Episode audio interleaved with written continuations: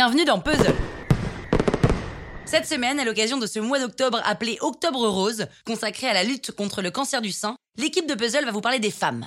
Des femmes fortes, des femmes qui se battent, des femmes qui en veulent. À travers le livre d'Alice Coffin chroniqué par Karen, les podcasts dénichés par Mary, le cinéma raconté par Jonathan, et on aura aussi une interview de Wilkid. Je ne suis pas un homme. Est-ce que tu es au courant que t'es une fille Oui, alors? Être femme, ce n'est pas une donnée naturelle.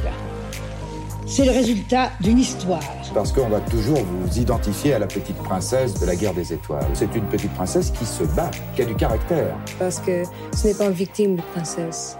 Elle est très forte. Parce qu'on ne parle en fait que des tenues des filles.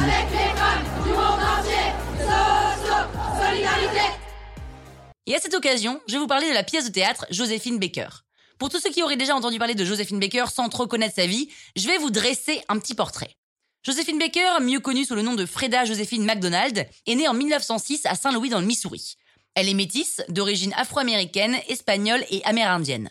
Sa mère l'envoie très tôt, le soir après l'école, faire des ménages dans des familles aisées. Et à 13 ans, elle se marie avec un garçon de son âge, Willie Wells. Joséphine quitte l'école et se met, parce qu'elle adore ça, à danser dans la rue. Elle intègre un trio et part sur la route en tournée.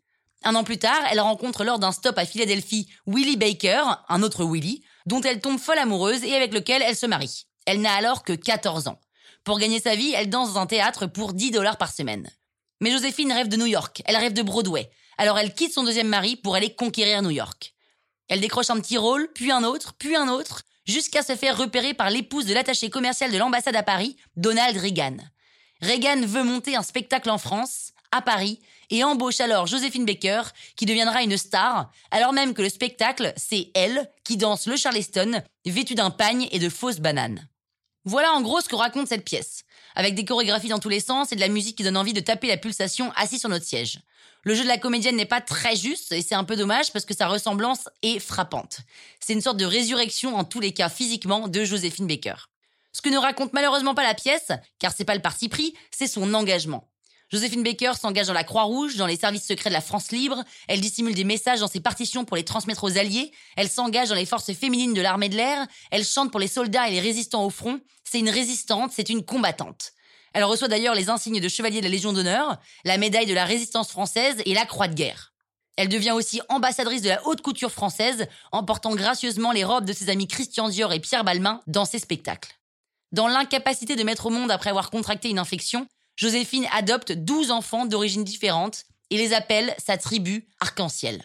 Bref, il y aurait des tonnes de choses à raconter sur Joséphine Baker, mais ce qu'on peut retenir, c'est que c'est un symbole d'espoir, de combativité et de ténacité pour toutes les femmes de cette planète. Alors, si la pièce angle sur les débuts artistiques de Joséphine Baker sans mettre en avant son engagement, ni ce pourquoi elle est un exemple, je ne peux que vous conseiller d'aller vous faire votre propre opinion en allant voir la pièce Joséphine Baker au théâtre de la Seine parisienne dans le 9e à Paris, qui se joue jusqu'au 3 janvier. Et demain, Karen nous parlera du livre d'Alice Coffin, Le génie lesbien. Et nous, on se retrouve bientôt pour une prochaine chronique dans le Penelope Show.